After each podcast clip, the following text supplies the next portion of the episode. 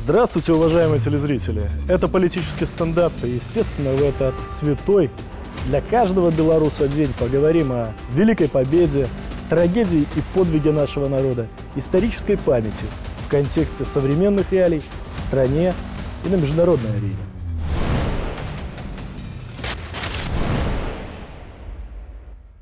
Казалось бы, о Великой Отечественной войне в прошедшее десятилетие сказано и написано так много, что некоторым эта тема стала приедаться.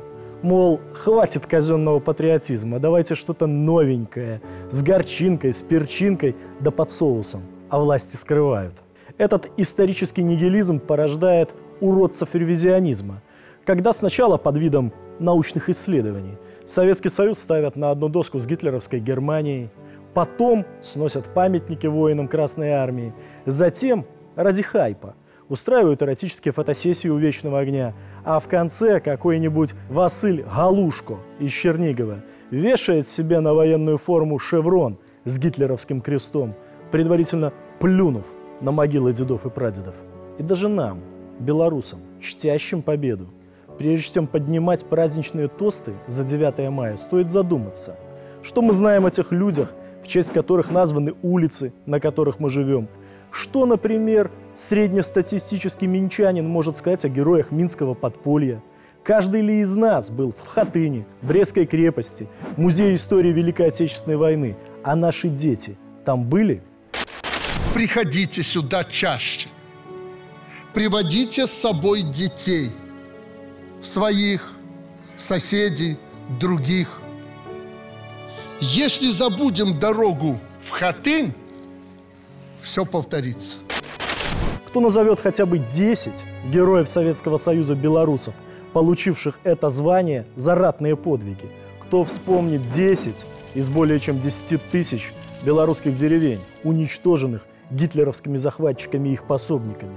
Многие ли знают, что в Светлогорском районе создан мемориальный комплекс «Алла» на месте одноименной деревни, сожженной в 1944 году фашистами вместе со всеми жителями?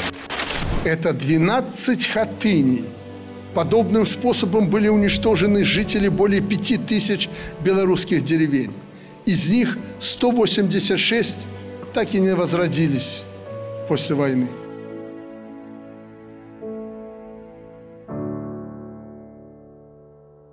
А ведь деревня Алла, как и многие другие, так и не возродилась.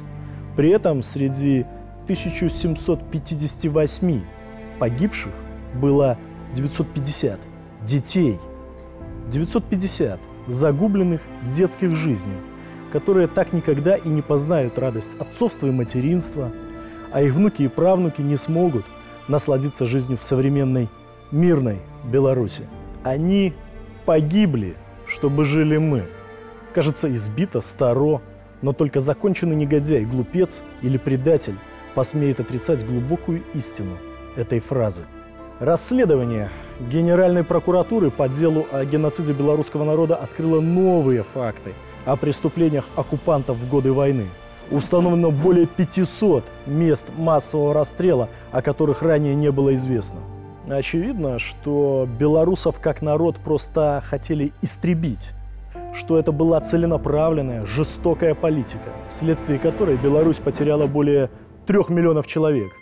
И этот демографический надлом дает о себе знать даже сейчас.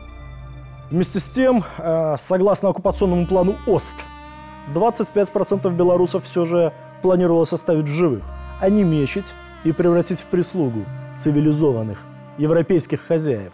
Многих подходящих под критерии так называемой арийской расы насильно угоняли на работу в Германию. Но были и те, презренное меньшинство, отщепенцы, изменники, кто добровольно переходили на сторону врага и, чтобы заслужить благосклонность новых хозяев, брали за самую грязную и кровавую карательную работу. Будет расстрелян Кубе, военный суд Кубе, расстрел Кубе, смерть Кубе. И этого Кубе националисты называли лучшим другом белорусов борцу, поэту, руководителю долгих лет жизни на благо белорусского народа, приветствовали его националисты. А по приказу добродетеля Кубы Только за один день в Минске повешено 28 и расстреляно 252 человека. Нужно признать, что не все предатели из карательных соединений понесли заслуженное наказание. Многие, спрятавшись за спиной западных разведок, отряхнулись, почистили перья и разразились слезливыми историями о том, как под сапогом немецких оккупантов они змагались за незалежную и свободную Беларусь. И ведь действительно старались освободить Беларусь от белорусов. Правда, не получилось. Немногие добежали до Западной Германии. Бобики.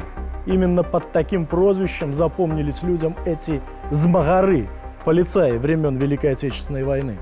Время от времени из чулана вновь достают обогренные детской кровью алые хатыни коллаборационистские флаги. Пытаются продать обществу басню о том, как можно счастливо пить баварское в единой Европе. И надо-то для интеграции в этот еврорай всего ничего – сломать собственное государство. Расчет в этом э, случае на тех Иванов, родства не помнящих, кто знает голливудских актеров, музыкальных исполнителей, блогеров в YouTube и Instagram – но не помнит, где медали деда или прадеда, как его звали, где он воевал, где пал смертью храбрых и где похоронен. К счастью, в основном наше общество остается здоровым. Этому способствует государственная политика в области исторической памяти. Мы не можем забыть грандиозную битву за национальное выживание, помощь братских народов Советского Союза, ибо в этом и есть идеологический фундамент современной Беларуси, нашего права на суверенную политику. Однако угрозы остаются. Порой глаза заплывают потребительским жиром. Ну и противоядие существует. Портрет ветерана-фронтовика в каждом доме. В минуты сомнений и тревог посмотрите, вспомните, расскажите детям и внукам. Все станет на свои места моментально. Это был политический стендап. И я, политолог Александр Шпаков.